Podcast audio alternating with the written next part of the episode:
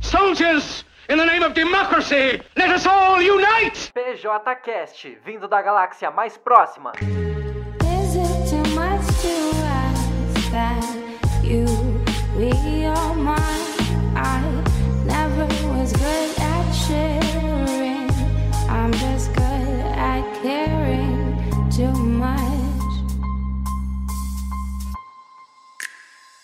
Olá, queridos amigos, sejam muito bem-vindos. Esse aqui é o PJCast e eu sou o João Vitor Vasques, uma pessoa que está tendo uma quarentena baseada em livros, aulas para bater a hora da, da universidade e Harry Potter.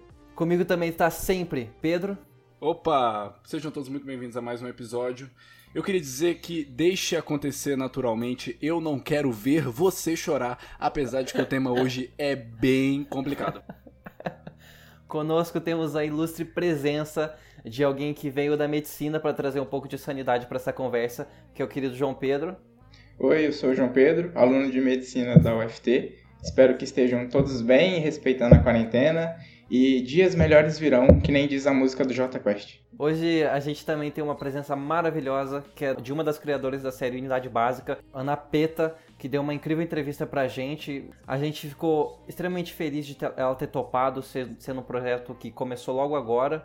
E ainda assim ela topou, gastou mais de uma hora com a gente, a gente tirou uma sexta-noite dela pra gravar. A gente agradece desde então. Hoje a gente vai falar se existe o valor de uma vida e a importância do SUS em meio dessa pandemia tenebrosa. E é importante destacar a imensidão do programa que é o SUS, que possui um dos maiores programas de vacinação do mundo, também possui o maior programa de transplantes de órgãos do planeta e é excelência no cuidado com as pessoas com HIV, sendo que eles, eles distribuem mais de 400 milhões de unidades de re- antirretrovirais. Além disso, o algo que eu falo ao longo desse programa, e principalmente com a entrevista com a Ana Peta, a importância do atendimento a dois terços dos brasileiros de casa em casa por meio das equipes multidisciplinares do programa Saúde da Família. O assunto é denso, mas a gente vai trazer aquela é, leveza mais que necessária em meio dessa crise. Vamos lá.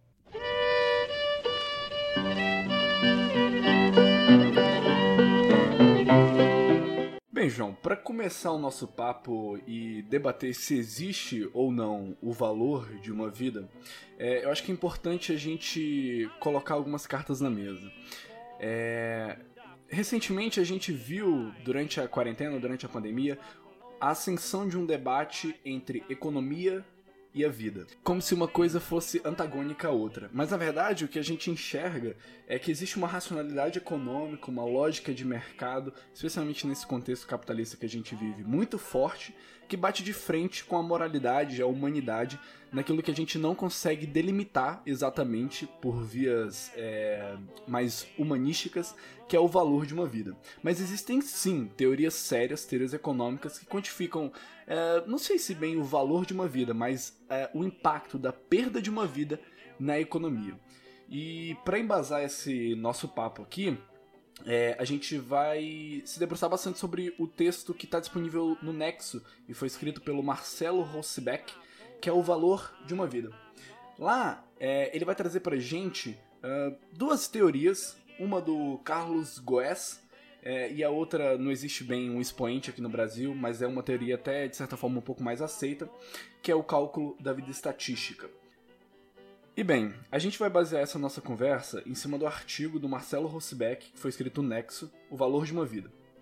Lá, ele traz pra gente duas teorias básicas é, que tentam de alguma forma quantificar o valor de uma vida. A primeira é o cálculo da capacidade produtiva. O que quer dizer? Quando uma pessoa morre, ela deixa de ir ao trabalho, ela deixa de consumir, ela deixa de produzir. Isso, consequentemente, tem um impacto na economia do país. Não quer dizer que o preço daquela pessoa é esse, mas o que ela deixou de produzir, consumir e gerar na economia é isso. É, aqui no Brasil, um expoente desse- dessa linha de pesquisa é o Carlos Goes.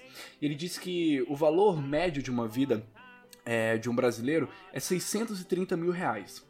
É claro que existem várias críticas em cima disso. Por exemplo, é, uma pessoa aposentada, ela tá viva, mas ela produz muito menos do que uma pessoa que tá ali na população economicamente ativa.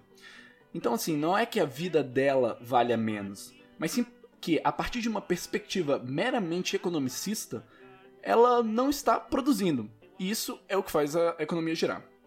A outra teoria que o Marcelo traz pra gente é o cálculo da vida estatística, que inclusive ele aponta ser a mais utilizada no meio acadêmico. Ela coloca pra gente que nós fazemos escolhas e tomamos decisões cotidianamente que definem mais ou menos qual que é o valor que a gente escolhe para nossa vida. Então, por exemplo, quando a gente aceita, ou um trabalhador da construção civil, por exemplo, que trabalha construindo grandes arranha-céus, aceita trabalhar na, naquela construção, é, mesmo sabendo que existe um risco grande de acontecer um acidente e Deus me livre guarde, ou livre todos os trabalhadores civis do país, mas ele caia lá de cima. É, ele tá, de certa forma, aceitando receber um pouco mais de salário, essa marginalidade do risco da fatalidade, para ter uma compensação financeira em troca disso. E na verdade, existe até um exemplo que é um pouco mais é, palpável, digamos assim, e que eu gostaria de trazer aqui para vocês. Digamos que um governo de um país com um milhão de habitantes quer investir em um plano para tapar buracos de todas as estradas. As estimativas são de que um programa irá salvar 100 vidas por ano. E para bancar o plano, o governo irá implementar um novo imposto. O valor que as pessoas estão dispostas a pagar nesse novo imposto dirá qual é o valor estatístico da vida nessa população. Então, suponhamos que a disposição a pagar neste caso seja de 200 reais na média por pessoa. Existem pessoas que vão dar mais e pessoas que vão dar menos até por uma condição socioeconômica. Nesse caso, então, o valor estatístico da vida é igual a 200 milhões que a população inteira está disposta a pagar, conjuntamente, dividido pelas 100 vidas que serão salvas. Então, fazendo um cálculo básico de divisão, o valor médio estatístico de uma vida é 2 milhões. Quanto a maior disposição a pagar para diminuir o risco de morrer, maior será o valor da vida estatística. Esse modelo, assim como o modelo é, da capacidade produtiva, também tem o seu, as suas limitações. É, países com uma condição socioeconômica mais vulneráveis tendem a ter uma vida estatística média menor do que países centrais do capitalismo. Mas isso não quer dizer que a vida de uma pessoa que mora na Guiana valha menos do que uma vida de uma pessoa que mora na França.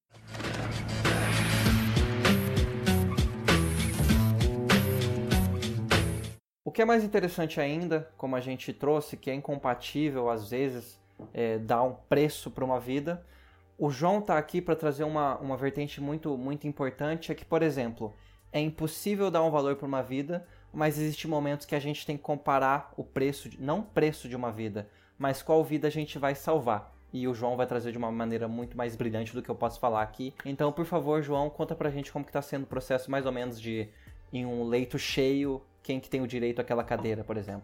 Então, como a gente vive num momento em que os leitos são insuficientes, acaba havendo uma disputa para ver quem ficará com o leito. E, em termos técnicos, escolhem a pessoa que tem mais chances de sobreviver. Talvez até mesmo pela questão de meio que dar um valor à vida. Mas eu acho que a vertente principal dentro dessa, desse instrumento de escolher quem que vai ficar com leito é libertar o profissional da saúde dessa escolha que tem um peso psicológico muito forte e pode prejudicar ele, o trabalho e não é uma coisa boa a se fazer naturalmente. Porque senão a gente acaba encerrando tudo numa questão instrumental, é, vai se tornando uma razão instrumental. A gente é, começa a definir valores específicos para uma vida, sendo que não. Existe toda uma carga é, emotiva, emocional, social, enfim, todos os aos possíveis é, que rodeiam o indivíduo. Não é só aquilo que ele produz é, na roda econômica, mas aquilo que ele representa socialmente. Mas como o JP disse, no momento em que você precisa decidir quem é que vai ficar com aquele leito, o que conta é quem tem é, a maior quantidade né, de anos é, com qualidade de vida a se viver. Isso que eu ia pedir, por favor, João, explique pra gente como que é feita essa comparação, quem que ganha o direito. Em teoria, ganha quem tem mais condições de sobreviver, quem tem menos fatores de risco e quem tem quem tá maior estabilidade que tem mais chances de ser salvo. Então, assim, quem está numa situação pior acaba sendo preterido. Mas o primordial eu acho que é livrar o profissional de saúde dessa escolha, que é muito pesada, e estabelecer um critério técnico.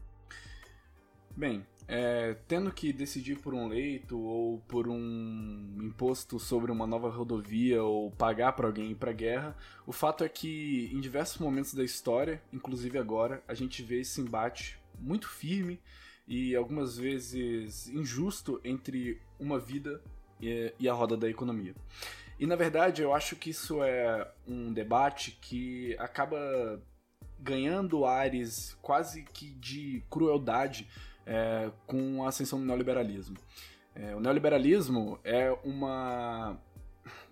O neoliberalismo ele exige para que o seu funcionamento. Vai, vai dar certo. O neoliberalismo, por um lado, acaba sucateando não somente a saúde, mas também a educação e todos os serviços sociais, enquanto para que ele funcione e sobreviva, ele exige a circulação de pessoas. E num momento como esse que a gente está vivendo, de uma pandemia em que as pessoas precisam ficar em casa e o neoliberalismo acaba se corrompendo, é, ele precisa recorrer àquilo que ele mais sucateia, que é a saúde pública no Brasil. E é sobre isso que a gente vai conversar um pouco mais agora, sobre o SUS como um todo. Como vocês estão falando de neoliberalismo e precarização do Estado, o SUS tem um compromisso jurídico, que é o Pacto do SUS, que o ministro da Saúde assina todo ano, que ele reforça o SUS enquanto política de Estado, de modo que ele garante que o SUS vai resistir às mudanças de governo. Então é uma espécie de compromisso simbólico que o ministério assume no sentido de eu irei cumprir aquilo que está determinado na Constituição e vou reforçar o SUS enquanto uma política de Estado estável. Bom, a gente está falando de saúde, mas a gente se pergunta o que é saúde? Isso já foi debate por muito tempo. Hoje nós temos uma concepção bem ampla de saúde, mas em alguns momentos, principalmente no auge da escola de Hopkins, que foi, foi financiada pela Fundação Rockefeller, uh, a saúde ficou muito voltada a uma perspectiva muito biológica, quase que estrita a algum agente etiológico. A saúde quase que se concentrou na ausência de doença, no estudo e na visualização de alguma bactéria, de algum vírus, de algum protozoário, de algum agente que cause mal.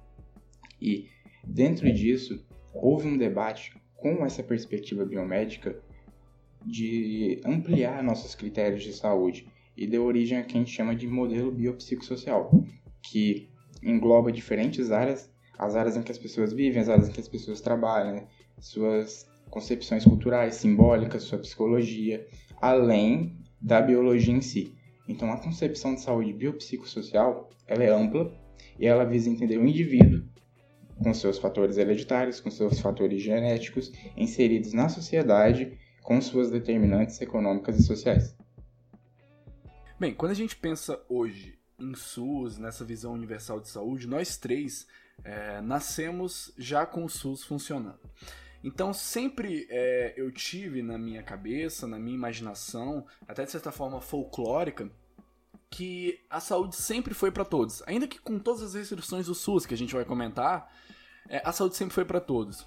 Mas não, na verdade, pesquisando para esse programa, a gente observa que assim, durante o período é, que o Brasil foi colônia, obviamente que não existia. É, durante o período do Império, também não. É, e por muito tempo, é, enquanto o Brasil república, não havia um sistema é, de saúde pública universal. É, o que a gente observou depois de Vargas, mas especialmente durante a ditadura militar, foi o acesso à saúde pública gratuita somente para aquelas pessoas que tinham carteiras assinadas. Era aquelas institutos nacionais de previdência social, o INPS, que deixavam totalmente desprotegidas as pessoas que não tinham carteira assinada ou que simplesmente, por exemplo, moravam no campo. É, e a gente observou do ponto de vista social, envolvendo toda a academia médica, mas também outros cursos como enfermagem, é, a fisioterapia, a odontologia, é, um, movimento que vem ali desde os anos 70, eu acho que o JP pode até me corrigir se eu, se eu falar alguma coisa errada, mas desde os anos 60 e 70, é, o movimento sanitarista ganhou muita força no Brasil, né, fazendo diversas reuniões nacionais, com o objetivo de mudar essa perspectiva que existia antes, não somente do acesso, mas também da forma como a gente analisava o sistema como um todo. Então, a Revolução Sanitária Brasileira trouxe, além do debate popular, mudanças de paradigmas. E os principais paradigmas que eu acho que é bom a gente conceituar é que antes a saúde era curativista, era focada em curar uma doença que já existia. Hoje o SUS tem uma cultura muito forte de prevenção, além da própria cura. A saúde era muito centralizada. O SUS tem no seu ideário a ideia de descentralizar a saúde, municipalizar. E além do que, essa revolução sanitária, com os valores de universalização, também trouxe a participação social. A sociedade tem que ser protagonista e atuante na saúde. É, e a gente observa isso que, pelo menos na construção é, teórica do SUS, nos seus princípios, tanto de equidade, universalidade, integra integralidade, é, tem a descentralização, o controle social, a gente observa que existem bases teóricas, justamente como, por exemplo, o conselho uh, que deveria, pelo menos, existir com um grande apelo é, popular nas unidades básicas de saúde. Um conselho para você ver o que está acontecendo, é, quais vão ser as medidas tomadas por aquela unidade básica, com, com como a gente vai enfrentar, por exemplo, uma, uma nova é, epidemia local. Interessante que a Lei Orgânica de Saúde 8.142/90, que é a principal naquilo que diz respeito à participação popular, ela delimita duas coisas importantes, que são a Conferência de Saúde, que é uma reunião que vai, deveria acontecer a cada quatro anos e que deveria ter a representação de vários segmentos, sendo metade deles é, obrigatoriamente usuários do sistema, e, além disso, os conselhos de saúde, que existem conselhos municipais, estaduais e nacionais que fazem reuniões mensais para determinar estratégias locais de como gerir a saúde. E João, pra gente que não entende muito bem, você falou da lei 8142, existe a lei 8080 também, de 90, a lei 6259 de 75, enfim, existe uma série de leis que regulamentam é, teoricamente, juridicamente, uh, o SUS. Você podia explicar pra gente uh, o que, que é, por exemplo, uma vigilância epidemiológica, qual que é o perfil epidemiológico do Brasil é, que está descrito nessas leis? O que, que a gente fala de epidemiologia? Quando a gente fala de vigilância epidemiológica, são todas as atividades que visam prevenir, entender, estudar o processo da doença dentro da sociedade. Quando a gente fala de perfil epidemiológico, a gente fala das principais doenças que atingem a sociedade como um todo. Os países menos desenvolvidos, geralmente, têm uma mortalidade infantil muito alta, um pico de mortalidade dentro das pessoas que são jovens e adultas, e de novo uma mortalidade alta com os idosos. Conforme o país vai se desenvolvendo, primeiramente cai a mortalidade entre as pessoas mais jovens e adultas, a mortalidade infantil também vai caindo e o pico de mortalidade se concentra nas pessoas idosas, que, em teoria, esse é o ciclo natural da vida. Hoje, o Brasil, a gente passa pelo que a gente chama de transição epidemiológica. No passado a gente já sofreu muito, ainda sofre em algumas regiões, mas a gente já sofreu muito com doenças como malária, uh, infecções por eumintos, doenças que estão relacionadas à nossa condição econômica, principalmente no que diz respeito ao acesso ao sanitarismo, à água tratada. E hoje a gente está tendo uma incidência maior de doenças crônico-degenerativas. O que, que são doenças crônico-degenerativas? São doenças como câncer, diabetes, doenças do aparelho cardiovascular, que são doenças que se acentuam com a idade. O perfil epidemiológico de um país desenvolvido é um perfil onde as mortes se concentram em razão a doenças crônico-degenerativas. É muito bom ouvir você falando, João, como a gente conseguiu, felizmente, superar é, doenças de países hiper mega subdesenvolvidos como dengue, chikungunya, febre amarela. É muito bom saber que a gente vive num país onde todas essas doenças já foram erradicadas.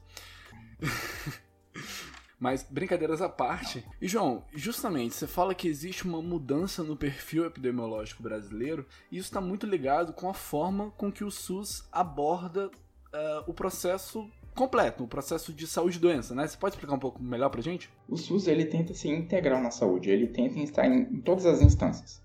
Por exemplo, ele atua na prevenção da doença, ele atua, por exemplo, na visita de um agente de saúde comunitário que vê nas casas focos de incidência de dengue, ele atua no tratamento da doença com atendimento mundial hospitalar e ainda, por exemplo, após a doença, nas medidas de recuperação, como fisioterapia, para evitar lesões ou sequelas. Então o SUS ele quer estar em todos os processos da saúde, de maneira que o atendimento seja efetivo para todos. É, e assim, é, quando a gente pensa em SUS, a gente está pensando num sistema que ensina desde como escovar corretamente até um transplante de coração, um tratamento de câncer, um coquetel é, para HIV. Então, assim, é um sistema multicomplexo, multiramificado e, e, por exemplo, a descentralização ajuda muito é, nesse processo. É, e a gente compara, por exemplo, com o NHS, né, que é o sistema público é, britânico.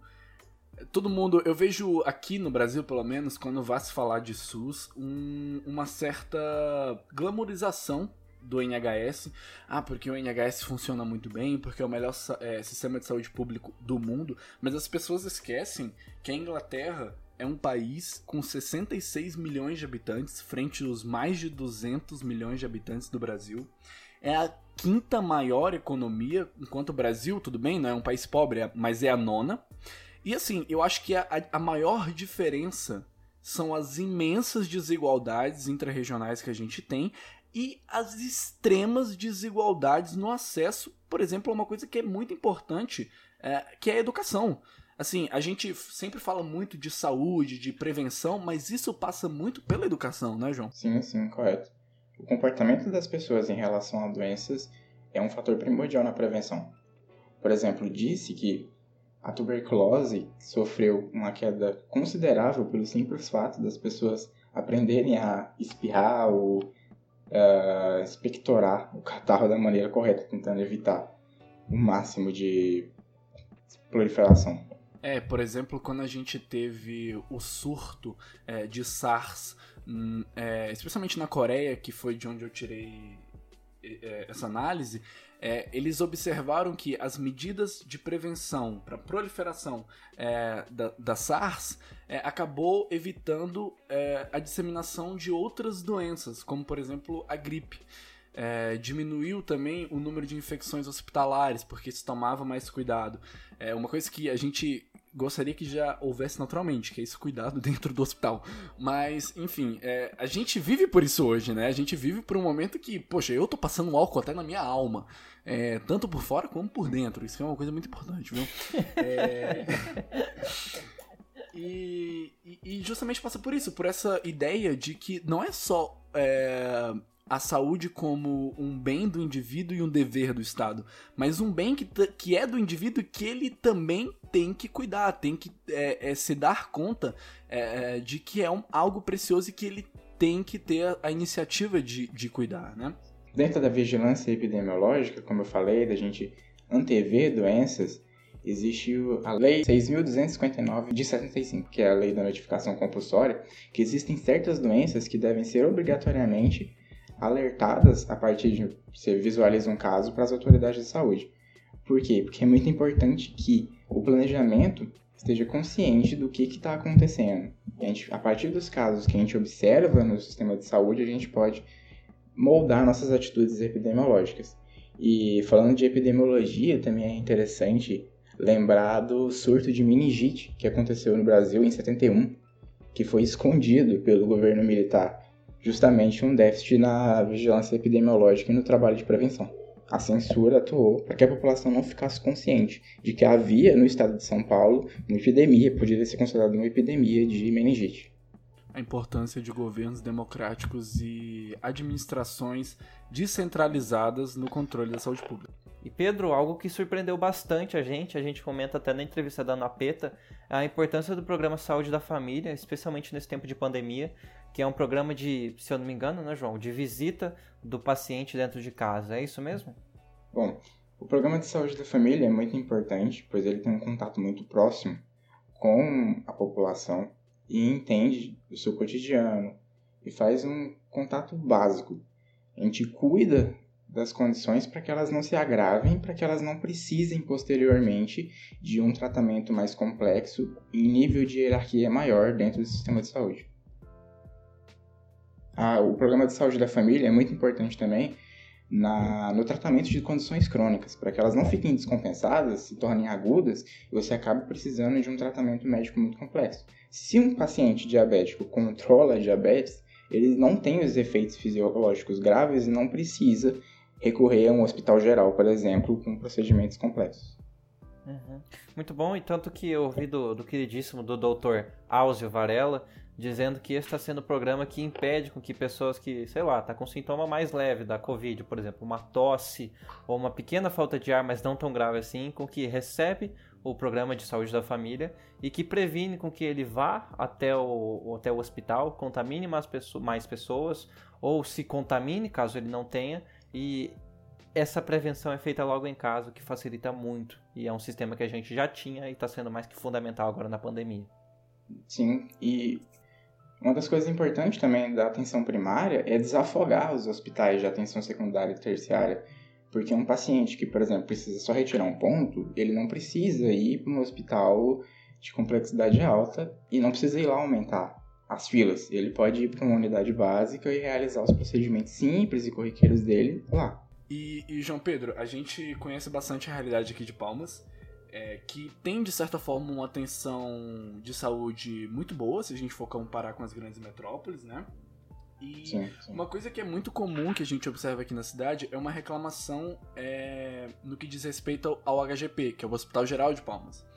Mas, na Uhum. verdade, é, o que existe ali é uma superposição de diversos problemas que, na verdade, só estão ali porque não foram bem atendidos e bem é, solucionados na unidade básica. Então, por exemplo, é, eu moro é, aqui na 307 e do lado da minha quadra tem uma unidade básica de saúde. E assim, literalmente, se você for lá em qualquer momento do dia, você- é é quase impossível você achar uma fila.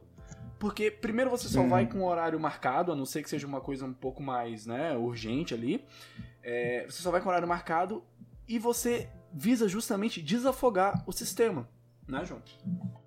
Sobre as unidades básicas de saúde, elas têm uma relação muito próxima com o decreto 7508 de 2011, que ele cria o que a gente chama de regiões de saúde.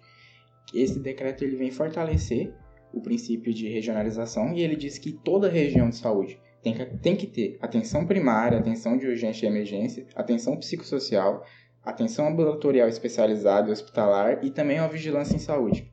E ele estabelece também que a principal porta de entrada para os serviços de saúde é a atenção primária.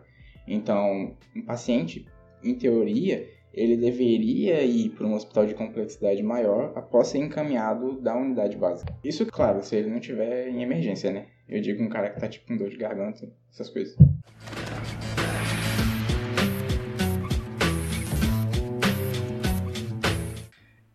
Assim, a gente tá falando muito sobre Brasil, sobre o SUS, mas eu acho que é muito importante, especialmente pra mim pra você, João, que somos estudantes de direito, é, mas isso também não subtrai a responsabilidade do outro João, o João Pedro, que se você observar é a fusão do João com o Pedro, então, né? Ele é como se ele é o mix de nós dois. Isso não subtrai a responsabilidade dele, que também é estudante de medicina, a gente ter uma, uma visão é, enquanto um país periférico do capitalismo e, de modo geral, como a América Latina como um todo, né? Então, assim, é, existem desigualdades gritantes dentro da América Latina, mas, de modo geral, a gente pode destacar alguns países que têm um, um trabalho é, na saúde, de, de assistência à população, que é bastante efetivo, como Chile, é, Cuba, Uruguai, a Costa Rica. E o que a gente observa de modo geral, apesar das inúmeras especificidades e a heterogeneidade como um todo, é que existe na América Latina um subfinanciamento geral dos sistemas de saúde público. E esse subfinanciamento estrutural, ele acaba gerando limitações no alcance e na efetividade desses sistemas. Então, a, a via é, que não seja acabar com o neoliberalismo e matar todos os capitalistas do mundo é a gente investir na efetividade é, desses recursos. Então, aplicar de uma maneira é, mais descentralizada, dá mais é, poder de, de decisão para as pessoas que estão ali regionalmente decidindo para onde aquele recurso vai, como aquele recurso vai ser administrado e de certa forma transpor um sistema único, como a gente vê no Brasil, numa unidade latino-americana, né? Para a gente observar, por exemplo, como agora a União Europeia está fazendo um fundo único é, para disposição de insumos básicos de saúde caso aconteça alguma crise em algum país. A gente podia pensar isso também é, a nível de América Latina, né? E é muito dramático ouvir o que você está falando e ficar empolgado enquanto a gente lembra que o Mercosul está paralisado, o Mercosul parece que está sempre em um processo de falência e ele nunca fale. Mas a gente sempre vê que a gente está no limite e o limite, o poço sempre tem uma um porão ainda maior. E esse é o estado do Mercosul. Por exemplo, a Argentina se retirando da presença em tratados, por exemplo, na discussão contra o, com o tratado é, com a própria União Europeia. Ou seja, o Mercosul paralisado, enquanto uma União Europeia um pouco mais concisa, mesmo que com o Brexit em evidência e eles enrolando esse Brexit, está sendo capaz de fazer um fundo de garantia total para todos os entes mesmo com muita discussão, e a gente é incapaz, por exemplo, de conversar com o Uruguai, conversar com o próprio Paraguai, que estão implorando para que a fronteira brasileira seja muito bem controlada, porque nós somos o Nova. Não somente o foco epidêmico, o foco epidemiológico da América do Sul como foco epidemiológico de todo o planeta. E isso é muito triste porque não é como se a União Europeia fosse um bloco único, homogêneo, em que todos os governos são ou de direita, ou de esquerda, De ou de centro. né? A gente tem uma Alemanha com uma líder que é democrata cristã.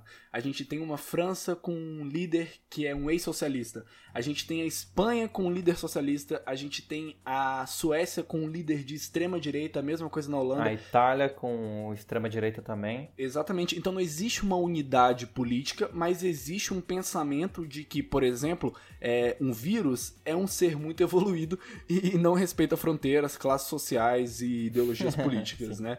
Então essa Exatamente. unidade que a gente observa a União Europeia tomando consciência e criando agora é, nesse período de pandemia, a gente não consegue observar na América Latina. E a gente observa aqui que é, essas desigualdades interregionais, esse caudilismo, esse coronelismo é, das oligarquias de cada país, que é uma coisa presente até hoje, não permite é, um entrelaçar de forças, uma união é, no sentido de enfrentar isso como um todo. Isso aí, porque não adianta o Brasil superar a epidemia e a Argentina não. E a Uhum. mesma coisa com o Paraguai, e a mesma coisa com todos os países que a gente faz fronteira, né, João? Sim, sem dúvidas. É, outro ponto ainda mais interessante, se a gente for puxar a questão internacional aqui, é um país que está querendo culpabilizar a OMS por ter a- atuado mal, ou o Estado chinês por ter atuado mal, ou seja, não ter prevenido uma pandemia, que é sim possível você prevenir um foco, mas que como que você acusa um país como de imensidão da China ou a OMS, que é uma organização imensa e com uma baixa atuação, porque não permite, não tem, é impossível que uma organização internacional diga exatamente o que um país pode fazer. Como que você pode dizer que eles foram incapazes de prevenir uma pandemia, sendo que um país como o Brasil, três meses depois de explodir casos na China e um mês depois de explodir casos na Itália, foi incapaz de prevenir, fechar suas fronteiras e até hoje, até hoje, quer negar uma pandemia que está sendo gravemente assolada no nosso país.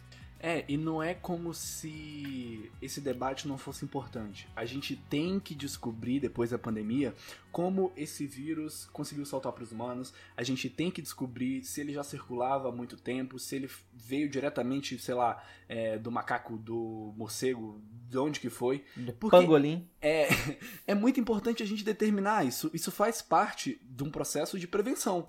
Mas sim. Assim como o debate que a gente trouxe no início do programa acerca de o valor de uma vida e esse embate entre vida e economia, não é a hora de colocar essas questões em pauta. É hora da gente focar esforços no combate à pandemia. É, outra coisa bem surpreendente dessa, dessa pandemia foi o caso de. E não foi um só, mas vários estadistas tendo que voltar atrás, assumir um erro, coisa que a gente não está vendo no nosso país, por exemplo, mas reconhecer o problema ou a dimensão de uma, de uma pandemia e a dimensão do que, que deve ser cortado e do que tem que ser muito bem respeitado, que é o caso do NHS. Por exemplo, o premier britânico Boris Johnson dizendo que ele só, ele só sobreviveu por conta do NHS. E falando sobre a importância dos enfermeiros que estiveram com ele por toda a noite, por todo o tempo, tanto que ele colocou o nome do filho dele, nome de alguns, de um nome que, se eu não me engano, é Nick, que se, eh, se repetiu é, entre os enfermeiros, ele colocou o nome dele na criança dele, lembrando da importância daquele momento. E ainda mais importante, é, um, é fora da, da questão de saúde, mas um estadista tendo que reconhecer, por exemplo, a importância de uma imigração e sendo que foram enfermeiros, um da Nova Zelândia e um de Portugal, que salvaram a vida desse, desse indivíduo. algo que foi bem recorrente nessa pandemia também foram indivíduos que até então negavam a pandemia, negavam a doença, porém quando tiveram ou casos na família ou casos dentro do governo e tiveram que reconhecer. No caso do Boris Johnson foi ele mesmo sentindo na pele, quase morrendo, para ter que voltar atrás num discurso crescente de extrema direita, discurso arrogante, discurso xenófobo e um discurso de uma provável supressão do NHS, mas que é impossível em um país como o Reino Unido e que é impossível no Brasil.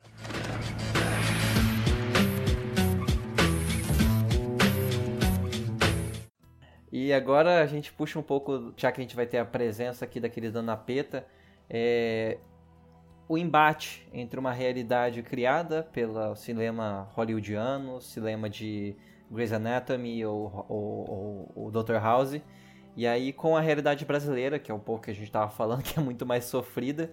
E aí eu queria que o João falasse um pouquinho, que você puxou um pouco a nossa conversa mais, mais aqui separado da, da gravação, como que a série é muito mais real do que a gente imagina. Bom, o que eu achei interessante na série é que a série dá muito mais espaço para conteúdos reais, para conteúdos do dia a dia. Quando a gente assiste séries como, por exemplo, House, Grey's Anatomy, a gente percebe um foco muito grande em casos excepcionais, em casos raros, em procedimentos cirúrgicos complexos. E talvez a gente acabe esquecendo que a saúde não é só isso. A saúde está no contato próximo com o paciente, em problemas simples, em, nas vezes que a gente não tem é, amparo tecnológico ou de equipamento para realizar determinados procedimentos. A realidade ela é muito mais simples. Até porque né, a série é feita para MP3, então eu acho que eles acabam focando muito naquilo que é muito complexo, naquilo que é muito excepcional, séries americanas eu digo, e a realidade acaba perdendo um pouco de espaço. Isso também tem um lado bom se a gente parar para pensar, porque as pessoas acabam se interessando por ciência, buscando entender a profissão médica, tem até um livro que é a Ciência Médica de, do Dr. House, que um repórter americano escreveu, acho que o nome dele é Holtz, e que vendeu uma quantidade grande de exemplares, ou seja, as pessoas estão interessadas em medicina, em ciência, mas também é uma desconexão com a realidade que é muito mais simples. Muito mais simples, eu digo, muito mais sofrida.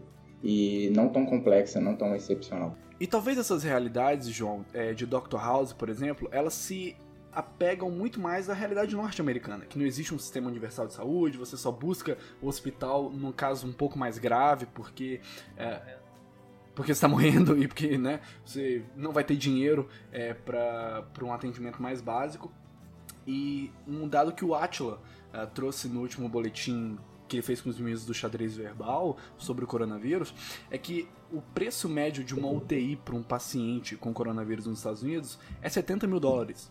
Se a gente considerar os 8 mil dólares só para fazer o teste de coronavírus e que provavelmente esse paciente passou por uma enfermaria, por um quarto e remédio e tudo mais, a gente pode colocar um valor de 100 mil dólares como sendo é, algo pla plausível. Então é 500 mil reais na cotação atual. E não é como se esse valor fosse somente o lucro do hospital. Existe aí também um custo. Mas a gente não consegue ter essa visão justamente porque a mentalidade do SUS, da universalidade gratuita, já está impregnada nas nossas cabeças. Né? Não, o mais engraçado Sim. é que um teste, eu até fiquei assustado com essa informação, mas um teste feito aqui na empresa privada aqui de Campo Grande, Mato Grosso do Sul, está sendo 120 reais numa empresa privada. Esse hum. é o hum. auge. Não, eu, eu vou dar um, um, exemplo pessoal. Eu moro em Palmas, né, na região de saúde Apinagé, e a unidade básica de saúde está testando os moradores da quadra em massa. Eu fiz um teste, eu não paguei nada, eu vou saber o resultado posteriormente para saber se eu sou assintomático e tudo, transmitindo, coisas nesse sentido. E dizem que um dos, um dos fatores que influenciou a propagação da, da Covid dentro dos Estados Unidos é justamente é, as pessoas que estão desassistidas. As pessoas têm medo de serem diagnosticadas porque isso significa gastar dinheiro. E, e não somente dinheiro... gastar dinheiro, João, mas também é, ter que faltar o trabalho. E lá não existe uma garantia Sim. trabalhista para que as pessoas com, recebam, por exemplo, auxílio doença. Sim, sim. E é interessante que na, no livro da Giovanella de Saúde Pública, no capítulo 11, ela faz algumas considerações sobre a saúde nos Estados Unidos e assim, a maioria das pessoas dependem de planos de saúde privados que são fornecidos pelos empregadores planos que atuam na base do lucro e muitas vezes faltam na, na ideia do bem-estar. E ao todo, 50 milhões de habitantes dos Estados Unidos em 2010 não tinham nem proteção privada e nem dos restritos programas de saúde pública que existem lá. Então, assim, é um país enorme, um país muito rico que tem 50 milhões de pessoas que não têm qualquer atenção à saúde. Mas sabia que o, o governo americano tem dois programas relativamente grandes de saúde pública que atendem mais ou menos, tipo, acho que 30% da população. É, Que é o Medicare e o Medicare. Medicare. Isso. Só que é muito restrito, então, tipo assim, Pode se você for um pouco adulto, sobre ele. O, no sistema de saúde norte-americano, a gente tem uma presença, de certa forma, até meio resídua do, do serviço público, com dois serviços que são grandes. Tem o Medicaid, que é uma ação do governo federal que disponibiliza os serviços para as pessoas que são consideradas pobres, mas existe uma questão complexa, é porque cada estado decide quem é pobre, então a gente tem uma dificuldade de definir quem é pobre e geralmente só se enquadra nesse programa quem é dito elegível, quem não pode trabalhar, quem tem um filho menor de idade, quem ah, é deficiente. Então, por exemplo, se você for um adulto em condições de trabalho, mas ah, pobre, você não vai ter garantia de saúde. E também tem o Medicare, que é um programa de saúde para idosos que contribuíram pelo menos 10 anos no sistema trabalhista. Essas pessoas, o governo garante atendimento médico.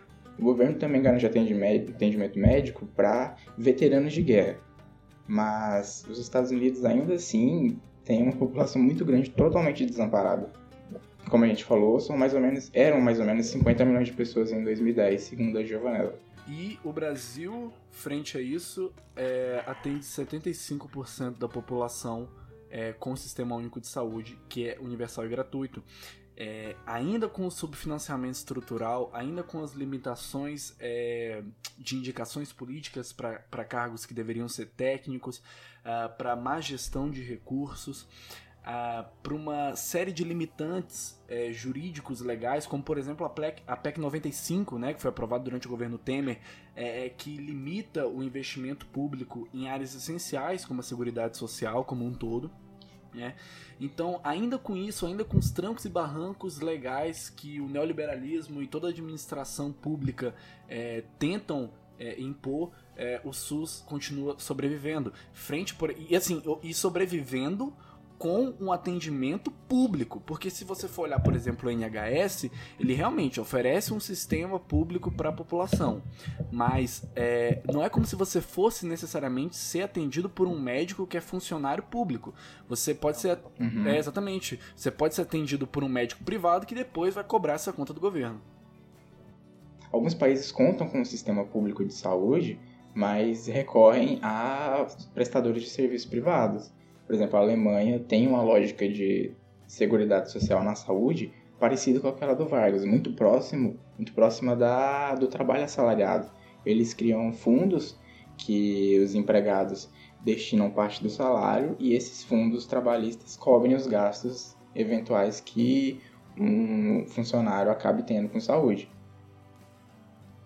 Então eu acho que o que fica marcado aqui nesse programa é não estamos fazendo um programa que vai, vai trazer uma ufania, que, um fanismo exagerado, dizer que o SUS é perfeito, que o SUS não tem erro algum e que exaltem o SUS, insistam nisso. Não, pelo contrário. Aqui o objetivo é dizer: há um plano de desestruturação do SUS, é um planejamento que vem de anos atrás, porém o que é mais importante é dizer que o nosso SUS tem que estar preparado para tratar de doenças como pneumonia, leptospirose, alcoolismo, eh, HIV, e é que o SUS faz muito bem trazer doenças que não são Dr. House ou Grey's Anatomy, doenças espetaculares, mas trazer um tratamento efetivo para a população como um todo. E é o que ele tem feito muito bem há anos. Andei, andei até me encontrar, me perdi no caminho e tive que voltar. Fui pegar o atalho certo, saí do deserto. Tem dias que falham, mas tem dias que eu acerto. Aqui estamos presentes com Ana Peta. A, a gente estava até brincando aqui que é a nossa ídola acessível, porque a gente falou no nome dela e o Pedro enviou mensagem rezando quase se ela respondesse. Quando ela respondeu, a gente teve um mini surto aqui. E foi maravilhoso ter o retorno dela e ela aceitando gravar aqui com a gente num, num projeto que está só, tá só começando. Pedro está aqui com a gente sempre. Uhul. Vocês não estão nos vendo, nós estamos nos vendo, mas estamos nos ouvindo. É, estamos nos vendo aqui. E por favor, se apresente Ana Peta. Eu sou Ana Peta, sou atriz e criadora da série Unidade Básica. João, na verdade, falando um pouco pra quem não conhece a série, a Unidade Básica estreou sua primeira temporada em 2016, né, Ana, se eu não me engano? Isso, isso. É, foi a primeira série, a primeira temporada foi a primeira série produzida pela Universal aqui no Brasil. Ah, trata da, da realidade do cotidiano de uma unidade básica de saúde ah, numa periferia de São Paulo. E tem no elenco não só a Ana, que está conversando aqui com a gente, mas também o Carlos Alberto Siocler, que faz o Dr. Paulo, né? A Ana faz a Doutora Laura, mas tem também a Bianca Miller, o Ivo Miller, é, o Vinícius Oliveira, enfim, uma, uma galera bem gente boa aí produzindo. E Ana, você já falou um pouquinho, mas é, quem que é a Ana Peta? É, sua história antes de virar atriz, é, durante a faculdade você fez artes cênicas na USP, né? Sim. Eu sou, eu sou, eu sou de Campinas e vim para São Paulo para fazer artes cênicas na USP. Faço teatro desde adolescente. E, e depois do- de fazer a faculdade, eu participei de várias companhias de teatro aqui em São Paulo. Fui da Companhia São Jorge de Variedades, da Companhia do Latão. E comecei a fazer audiovisual de uns anos para cá. Ah, eu tenho uma irmã que é médica, e Helena, e a gente juntas, assim, num dia de. Vamos ter uma ideia, assim. A gente teve essa ideia de fazer uma série médica brasileira. Ela estava trabalhando numa UBS na época. E aí ela falou: ah, podia ser numa unidade básica. Eu falei: putz, vamos fazer. E aí começou esses sonhos, assim, que você. É, né, tem um dia e vai atrás, e aí a gente também estava no momento do Brasil que tinham políticas públicas para audiovisual muito consistentes, tinha uma lei, tinha uma lei da TV paga, né, que foi criada para que as, as TVs tivessem produção nacional, enfim, todo um ambiente também favorável para produções independentes, né?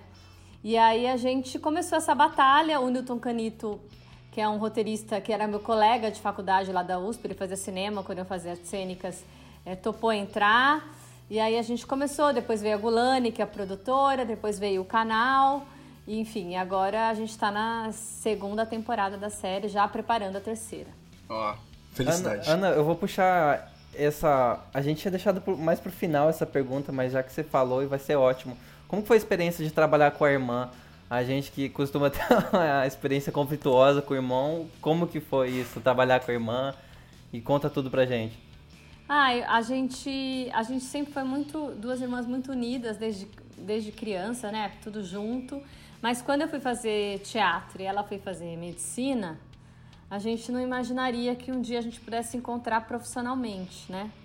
E aconteceu, e tem sido uma experiência muito boa, assim, a gente conversa sobre tudo o tempo todo. Agora, na época do lançamento, a gente está conversando o tempo todo, a gente tem, fica tendo ideias, pensando coisas que a gente pode criar para a série.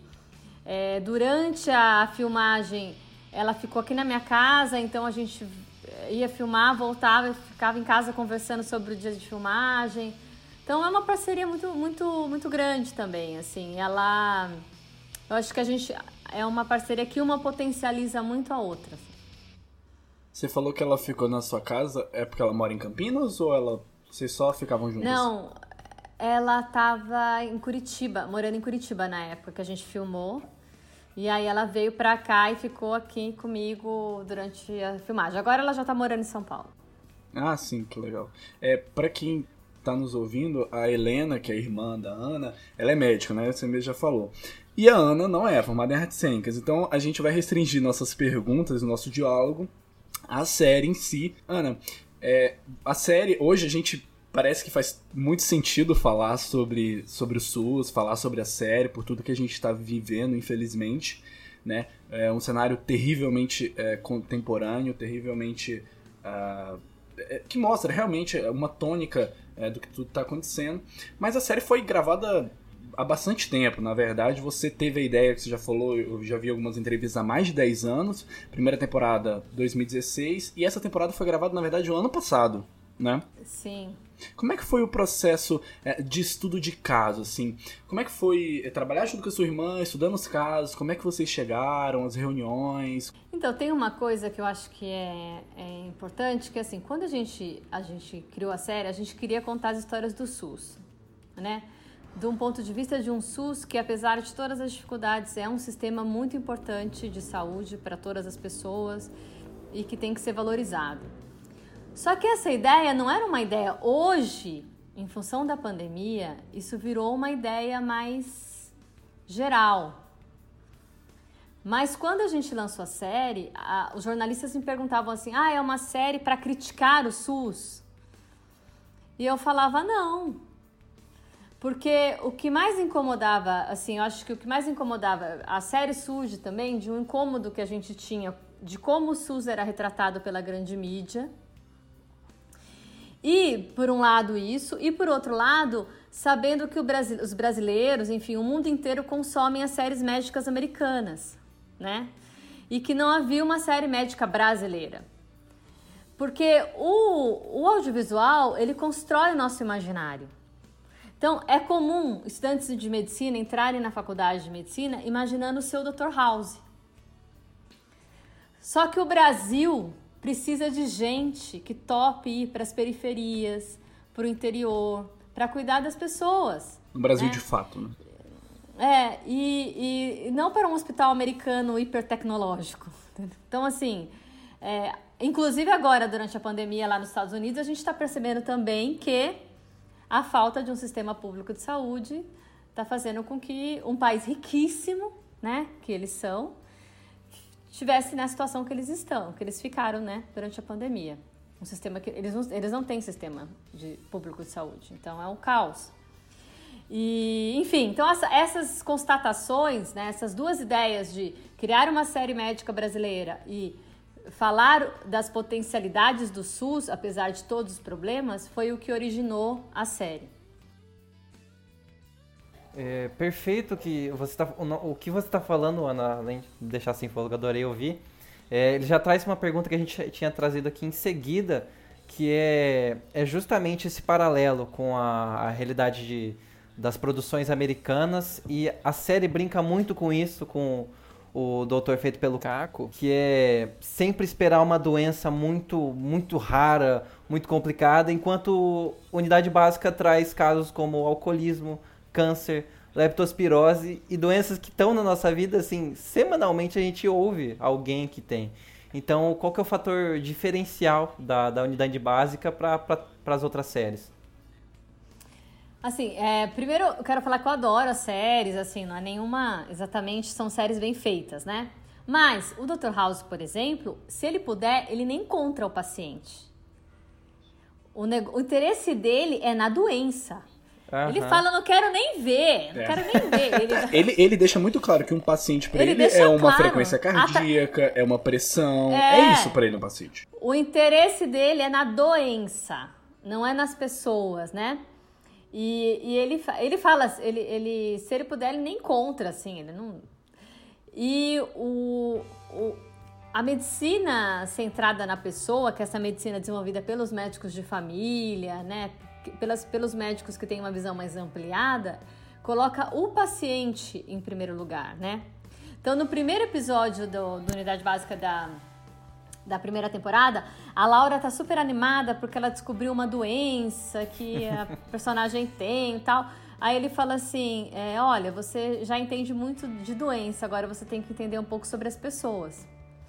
E aí a gente vai percebendo que a maioria dos casos, na verdade, estão relacionados a outras questões, né? Ou religião, ou a sociedade, ou sei lá, a questão social que a pessoa vive. Nesse, nessa temporada a gente vem com as vulnerabilidades, então a gente tem é, uma, uma paciente trans, a gente tem a questão do racismo. Agora, as, os próximos episódios são super feministas, esses que vêm no domingo. É, na, no primeiro episódio a gente fala sobre tuberculose numa ocupação, né, a epidemia.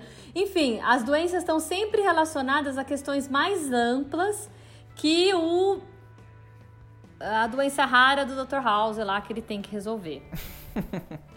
Então, e outros tipos de série, diferente do Dr. House, trabalham também muito com emergência, né? Que é assim, que na verdade o roteiro é assim, vai morrer, não vai morrer, vai morrer, não vai morrer, É. vai morrer, não vai morrer. E que, do ponto de vista dramatúrgico, é super, é assim, funcional, funciona muito bem. Porque Aham. prende o espectador, você quer ficar vendo se a pessoa vai morrer ou não, né? Você Exatamente. fica lá. Então, construir uma série que abre mão de- do ponto de vista assim do roteiro de- desses dessas facilidades é super difícil, né? Mas é esse o nosso desafio. E você falou de House, eu sou um fanboy, na verdade, assim, eu gosto bastante da série. É, eu também. E House Não, é... e o, Ca... o Caco assistiu muito o Dr. House pra fazer o, o Dr. Paulo. Assistiu muito. é, dá pra perceber que ele tem um jeito assim meio de dar umas tiradas, um, um humor meio É. ácido. É. Mas ele é bem diferente do, Dr. do, do House, né? Mas assim, na série House, a gente observa que é tudo muito fácil, né? É um hospital ali muito, muito rico, um hospital que tem muita infraestrutura, então é uma ressonância é muito fácil de fazer, um raio-x é como se fosse nada. E, como você disse, a unidade básica vai justamente na via contrária, na via de mostrar que não é bem assim. O SUS busca uma outra via, uma via de, de entender o paciente ah, como um todo, como um sistema, né? Como ah, relacionado com a sociedade e tudo mais. E eu queria que você, na verdade, falasse pra gente como é que vocês chegaram nos casos assim em si. Porque eu até vi uma outra entrevista sua que você falou que vocês fizeram. é, reuniões, né, Pra meio que ajustar ali entrevista com as pessoas que vocês se inspiraram. Como é que foi é, chegar? Porque, por exemplo, na primeira temporada a gente tem leptospirose, é, cirrose, enfim, coisas bem distintas, né? Como é que foi esse processo de chegar nos casos? Então, a Helena que, é, que recolhe né, os casos, então ela teve em várias unidades entrevistando médicos, pacientes e tem muitos colegas também que, que enviam casos para ela. Então, todos os casos são casos reais, de fato. Às vezes, o que a gente faz é, num mesmo episódio, misturar dois casos, né? Juntar uma história na outra. Mas os casos, é, eles são todos reais. Esse, o episódio que foi ao ar no domingo, que é o caso de um menino que é negro e que ele para de comer feijão. E aí ele tem um problema lá de. E, e, e ninguém entende. Ele tem um problema, dor no estômago tal, ninguém entende o que é. E aí a médica, que é a médica que contou essa história para Helena, descobre que ele é adotado, a mãe é branca. Então ele, ele acha que tem algum problema nele em ser negro. E ele para de comer feijão porque ele acha que isso vai deixar ele. Ele vai ficar parecido com a mãe. Aham. E é uma história real. E, enfim, como todas as outras histórias, elas são reais e a gente vai recolhendo essas histórias para os episódios, para construir os episódios. Ana, o, o Pedro comentou sobre como que tá bem atual a série e a gente vendo, assim, parece que tá falando completamente da realidade atual, quando na verdade a série que foi gravada ano passado ou até mesmo antes. Mas o que a gente vê na crise do Covid, especialmente um tempo atrás, que estava ainda mais forte, questão de aplaudir o- os profissionais da saúde, que estava bem mais em alta. E é justamente o que você falou, trazer a realidade do Brasil, trazer a realidade do, do profissional de saúde, do que, que ele vai enfrentar, dos novos que estão entrando. E, e a série faz muito bem em trazer uma humanização do profissional da saúde. É, como que você observa um cenário pós-crise? Assim, tem muita gente sonhando que a gente vai sair melhor do da crise de coronavírus. Que talvez não seja uma realidade muito utópica. A gente não vai sair melhor, talvez. Então, como que você espera um futuro? É, eu tô achando tudo muito péssimo, né? Assim, é, a tristeza, minha tristeza é imensa diante desse momento, assim. É, eu acho que a gente teve um encontro aí da pandemia com esse governo que é uma tragédia absoluta, que deixa a gente sem perspectiva de futuro. Na verdade, a gente não sabe o que pode acontecer, o que vai acontecer, porque ninguém tem controle de nada. Não existe Ministério da Saúde, não existe nada. O que eu, o que eu espero, e eu tenho feito com a série, a minha contribuição nesse processo. Então, por isso que eu todos os lugares que eu falo, que eu converso, eu falo sobre essa coisa da importância da atenção primária, do SUS, é, do, dos, dos médicos de família, enfim é que a gente saia, pelo menos, com uma consciência de que é importante o investimento em ciência e no SUS. Porque são as duas coisas que podem salvar a gente de uma, de uma tragédia absoluta. Então, o que eu espero é que pelo, pelo menos essa lição a gente tenha, né? Eu acho muito legal que eu estava vendo a live com o Drauzio Varela no início da, dessa semana que ele fez com o Átila. E aí ele trata justamente do que a série trata, que é a importância do programa de saúde da família, que é ir visitar em casa o paciente.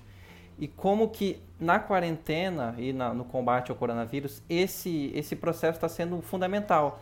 Em vez da, do paciente ir diretamente para o hospital correndo e com o risco de se contaminar lá ou contaminar mais gente, o programa Saúde da Família faz esse processo prévio de visitar, saber como que o paciente está. E para mim era surreal, assim, quando eu vi na série, eu falei, ó, oh, coisa de cinema. e aí eu fui ler, foi outro baque, assim, de novo, vocês trazendo uma realidade que muitas vezes a gente deixa, deixa passar. É, mas foi toda a equipe da série. O Caco, quando foi a primeira vez numa, numa UBS e fez visita domiciliar com os médicos da UBS, falou: Não acredito que existe isso no Brasil. E, e, e, porque a gente a imagem que é divulgada do SUS é o tempo todo hospitais lotados, as pessoas morrendo nas macas, né? E esse outro trabalho que é feito do, das equipes de saúde da família, que era um trabalho maior, porque também nos últimos anos o, o governo foi foi tirando, né? Sim. É, é, mandou os médicos cubanos embora, foi tirando é, todos os recursos, mas é um projeto extraordinário, assim. E eu tenho, o que eu fico mais feliz é quando eu tenho, tenho muitas médicas de família que me escrevem e que falam: ah, agora a minha família está entendendo o que, que eu faço. Agora as pessoas estão percebendo o que eu faço, porque é um, era um trabalho que as pessoas não conheciam, que a gente não conhecia, né? Enfim. Muito legal. E, e eu acho que a série, é, por explorar justamente essa realidade que a gente não está acostumado com as séries médicas, eu acredito que seja uma um dilema para vocês, seja uma questão a ser resolvida, que é a questão de manter a audiência durante os 30 minutos. Né? A série já é um pouco mais reduzida do que aqueles 50 minutos que a gente está mais ou menos acostumado. Mas como é que vocês fazem, tipo, para manter uma audiência durante todo o episódio? A pessoa não falar, ah, cara, não, isso aqui eu tava esperando alguém, sei lá, ter uma convulsão aqui, chamarem alguém para ressuscitar a pessoa. Como é que vocês é, é, manuseiam esse limbo entre mostrar aquilo que é real é, e o que realmente acontece no OBS, que na maioria das vezes não é muito emocionante, é, e manter uma certa emoção para que a audiência também não caia. Porque querendo ou não, a gente tem que ser honesto, a Universal, é, ela tá pensando também na audiência dela, né? Sim, sim. Não, e, e a série, ela só, exi ela só existe, assim, teve segunda temporada e vai ter terceira, porque ela é um sucesso de audiência. Não é só porque a gente fala de temas importantes. Ela é maravilhosa. é, com certeza. Então, então, ela tem que ter público, enfim, isso é importante.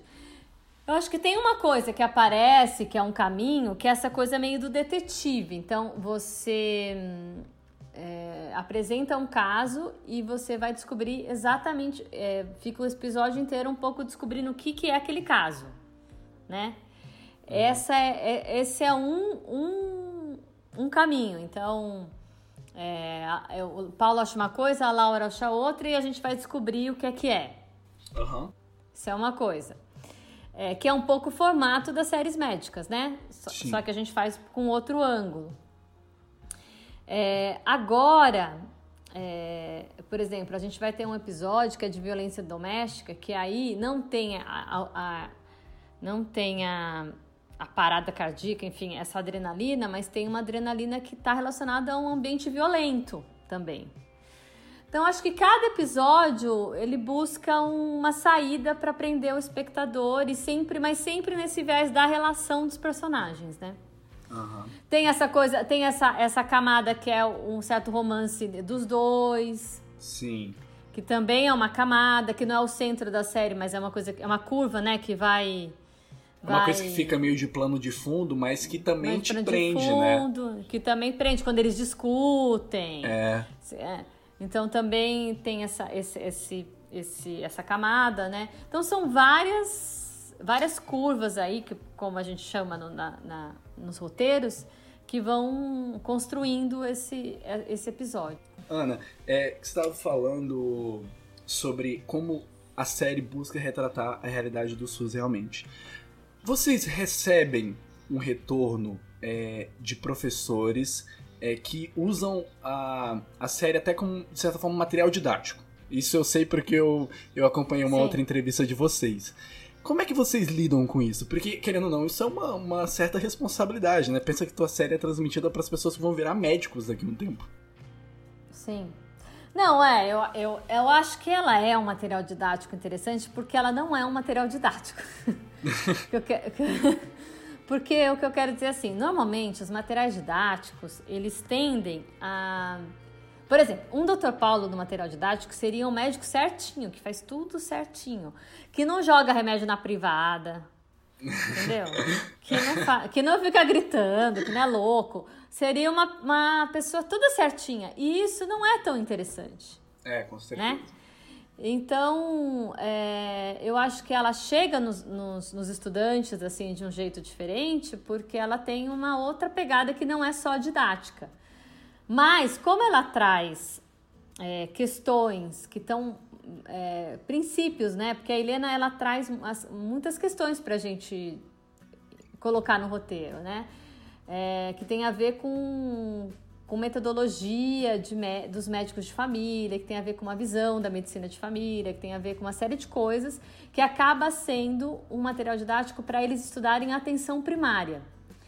E o que eu falo, é, sempre que eu vou nas faculdades, que eu sou chamada para os debates e tal, é que o nosso objetivo não é que os estudantes olhem e falem, ah, o certo é fazer como a Laura, o certo é fazer como o Dr. Paulo, mas que eles possam questionar, que eles possam repensar, que eles possam pegar uma cena e falar, é, poderia ser assim, poderia ser diferente, como é que você agiria se fosse com você, né? Que, ti- que, que pudesse ter... Porque senão a gente também fica com essa responsabilidade, que assim, a gente tem uma responsabilidade, mas a gente tem um... a gente é ficção. Eu sempre falo isso também, Sim, uma ficção. claro. Porque se a gente tiver uma responsabilidade de ser um documentário, eh, seria uma outra coisa, né? A gente tem que pronto. ter uma liberdade no campo da ficção, né? Sim. Até pra, por exemplo, Então- desenrolar um romance de fundo, né? É, não, falar, ah, porque eles transam na UBS. É, exatamente, com Né? certeza não, né? Fala, nossa, como assim? É, é, é que absurdo. Mas, meu, é uma ficção, aconteceu, É, da a Cena cena. clássica de Grey's Anatomy, né? É, então tem que, tem que ter chega. espaço Galera, pra o que, ter, vocês acham Tinha que dessa cena? Vocês- é, é- é correto fazer isso na UBS? É, não- então a gente. E, e é engraçado, porque é, uma, é um episódio que o- os, os, os professores adoram passar, porque prende os alunos, os alunos querem Aham. ver. Ah, esses alunos. Mas, ao mesmo tempo, discute um monte de outras coisas, né? Sim, sim. É, Então, assim, enfim, é- eu acho que ele é interessante porque ele não é exatamente um material didático, porque ele, é, ele tem o componente da arte aí, né? Ana, puxando agora que você disse sobre a produção artística e esse processo, me atraiu muito quando você falou no começo sobre como foi, como era o ambiente político de investimento quando vocês começaram a primeira temporada, que era de fomento à indústria de, de, de, de séries e de cinemas. Como que é esse cenário hoje? Eu queria ouvir, e eu realmente fiquei curioso para saber. Bom, o Sabemos cenário que hoje é terrível. O ministério não existe mais Ministério da, da, da Cultura, foi para secretaria, uma secretária que acabou de se mudar. É, é porque já, já antes da pandemia, né, a gente já estava no processo de desestruturação e desmonte de uma série de políticas, né, eh, tanto no audiovisual como nas outras áreas. E agora com a pandemia, você tem assim eh, os artistas, porque poucos poucos artistas, poucos técnicos, enfim, são contratados de uma grande emissora, por exemplo. A maioria das pessoas vive de projeto, de fazer um trabalho, né? faz um filme, faz um, uma peça de teatro, faz um. Então você tem é, milhares e milhares de pessoas que estão sem trabalho nesse momento e sem perspectiva de trabalho, porque você não sabe quando vai poder, quando que vai- um cinema vai funcionar de novo. Quando que uma, um show vai ser, poder ser realizado? Quando que uma peça de teatro? E o governo não apresenta nenhum tipo de plano para, como todos os países do mundo têm feito, para socorrer a cultura nesse momento. Então é, é, é muito trágico, na verdade. Outra coisa que eu não acho que seja um acaso. O- os governos, desde o Sim. Michel Temer, na verdade, mas especialmente agora com o energúmeno do Bolsonaro, existe um projeto de desmoralizar uma classe. Existe o projeto de desmoralizar a classe artística. E assim, a gente tá gravando esse episódio durante a quarentena. Eu, eu quase passei mal, que hoje eu fui comprar um pão, né? Eu fiquei louco, assim, porque eu achei que eu tava sendo contaminado. Mas o- a gente não faz nada, nada a não ser ficar em casa lendo, assistindo filme, assistindo série, vendo, sei lá, um canal no YouTube. Isso é, é- é uma coisa tão básica, mas que talvez só um cenário tão drástico para fazer a gente realmente perceber que a nossa vida é consumir cultura. né? E esse cenário escancara isso na nossa, nossa face, assim, tipo, olha, se- como seria esse período sem filmes, sem livros, é, sem séries, sem unidade básica, sabe? Seria um período muito pior do que tá sendo, né? Ana, e assim, você. A gente já vai se encaminhando pro final, uma hora, né? A gente não quer te prender aqui pra você perder os episódios de Hollywood. Mas. É verdade. Filmes que te inspiraram a virar é, atriz, não sei qual- quais foram suas motivações para entrar na faculdade de artes cênicas, e depois filmes que mudaram sua vida de modo geral. Nossa, vamos lá. Então, eu, é, os filmes, acho que tem uma geração inteira ali do cinema novo. O Glauber, o Leon Richman, é, não só do cinema, mas do teatro, Vianinha, é, é, o Guarnieri, é, essa turma ali dos anos dos anos 60, né, que, que, que tinha uma, um pensamento de descobrir o Brasil Sim. sabe? De, de, de como colocar o Brasil na tela, assim, como não ficar imitando, né, os, os, só os, os estrangeiros, mas é, trazer, um- falar de uma, da realidade brasileira, de uma linguagem, com uma linguagem brasileira. Eu acho que essa geração toda dos anos 60, e inclui na música o Caetano, o Gil, o Chico, eu acho que é uma geração, assim, fundante para né, para todos nós, assim. É uma geração que que decidiu pensar e fazer pensar no Brasil e, partir do Brasil para construir as suas, os seus referenciais, né? E no caso do cinema novo, quebrando com a linguagem, inventando uma outra linguagem, né? É muito inventivo, é muito Sim, então, eu acho que são referenciais, assim, eternos, né? Claro, com Sim, certeza. acho que pra gente.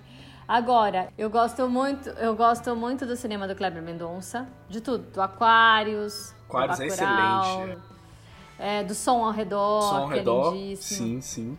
E eu acho que esse cinema de Pernambuco, ele também, ele foi, ele voltou desse resgate do cinema novo, buscando, né, sair desse eixo Rio-São Paulo, trazendo Sim. uma outra pegada, uma outra linguagem. Eu sou muito fã desse cinema do Kleber Mendonça. E acho que tem uma geração de jovens cineastas agora fazendo, as mulheres, né? Mulheres cineastas fazendo cinema, assim, muitas diretoras. A Laís Bodans, que é uma, é uma, é uma referência forte para mim. A Tata Amaral é uma referência forte para mim. Então, acho que tem muita gente, é, muita gente boa, né, no Brasil fazendo audiovisual. Agora, pra encerrar, Ana, pra te deixar. Acho que você indicou, você falou um pouco sobre a série Hollywood, você falou agora sobre suas inspirações. Quer deixar alguma outra dica de quarentena, dica cultural, de livro, qualquer coisa? Além de unidade base, Ah, eu tô. Eu re- Além de unidade básica. Eu reli é, agora na quarentena A Peste do Camus. É impressionante.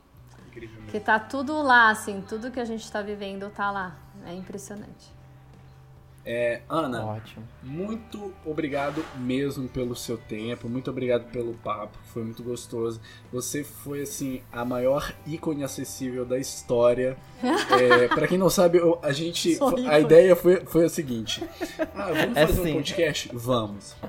Ah, vamos falar sobre o SUS? Vamos. Aí o João, pô, tem essa série aqui, Pedro, tu já ouviu falar? Não sei o que. Eu falei, não, cara, nunca ouvi falar, mas que legal, adoro séries médicas. Olha essa menina aqui. E ele mandou mensagem pra ela e ela super topou. É, aí eu pensei, Então- ah, vou mandar mensagem para o Instagram. E ela respondeu. A gente agradece pela sua atenção. ah, eu que Ana. agradeço, foi super bacana, adorei.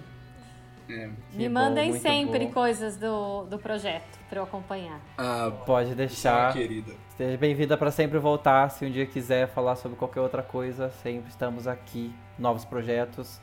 Vamos ficar de olho em você e quem sabe um dia a gente apareça de novo na DM implorando para você fazer uma participação. É, e olha que agora Ah, que eu descobri que você responde, você pode esperar. Ana, muito obrigado, viu? Obrigada. Gente, obrigada, viu? Foi muito legal. Vocês Tchau, são tchau, muito Ana. bacanas. Um Tchau, beijo, bom um fim de beijo. semana. Fique bem. Tchau, tchau.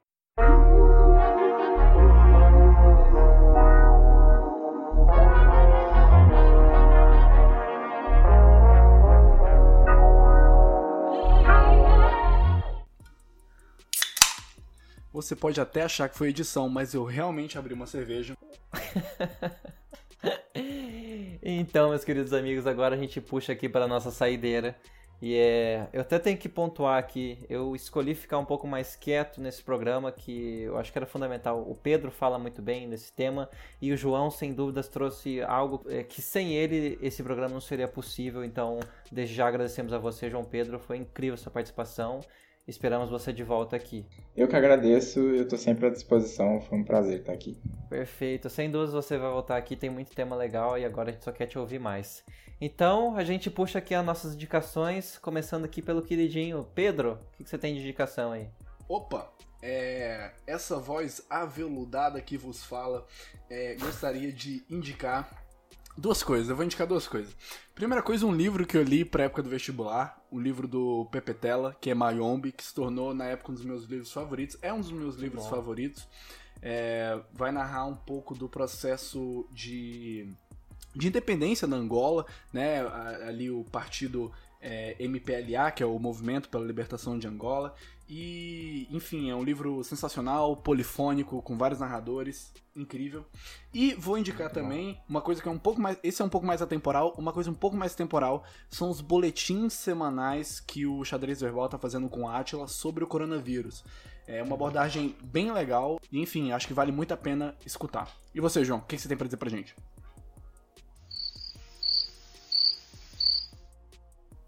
Eu João, falei João, João João. de propósito só pra deixar essa dúvida no ar.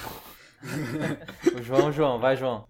Bom, como a gente estava falando de saúde, eu vou deixar uma indicação relacionada a isso e à história do SUS, a história da saúde pública no Brasil. É um filme que todo, toda pessoa que já estudou saúde coletiva na faculdade acabou vendo, mas como ele é de fácil entendimento e tem uma qualidade de informação boa, eu vou deixar ele de recomendação. O nome dele é História da Saúde Pública no Brasil, um século de luta pela direito à saúde. Tem no YouTube, então é muito fácil de achar. É, eu vou ficar aqui com duas dicas mais chatinhas e uma dica que a gente bateu várias vezes nesse programa e vamos repetir. Assistam Unidade Básica, contemplem. é, trouxeram uma, uma série muito mais que necessária e uma série que abriu, né, ela abriu um mundo novo, tanto que vieram outras séries e a gente espera outras temporadas sobre a série, a gente espera muito mais de Ana Peta, sua irmã e outras produções. Além de Unidade Básica, eu quero indicar dois livros. O Justiça, do Michael J. Sandel, que é O que é Fazer a Coisa Certa. No começo ele traz essa baboseira de O Preço de uma Vida, que é bem legal com os malucos do utilitarismo. E agora um livro que eu li essa semana que me pegou de surpresa, é um pouco mais, mais do pessoal de, de relações internacionais, mas é muito legal. Navegantes, bandeirantes, diplomatas. Um pouco da história da formação do Brasil, não formação do Brasil, o ente Brasil, mas sim o- corpo físico, suas limitações. Chega no final e fala um pouco do Barão do Rio Branco, no começo fala um pouco de Augusto Guzmão. Então é muito bom o livro também. Acho que é isso, queridos. Muito obrigado pela atenção. Esse programa não é um programa definitivo. Estamos vivendo um tempo horroroso e fiquem bem. procurem saber mais sobre o sistema de saúde brasileiro, leiam, ouçam mais pessoas, ouçam outras vozes e só não, não deixem o SUS cair nas mãos de pessoas que negam a importância desse sistema. Ô João, muito obrigado pela sua participação aqui, esclarecendo diversas tecnicidades pra gente. É, muito obrigado. Eu que agradeço, né? Eu queria dizer que você não é colesterol, mas afeta meu coração. Foguete aterrizado.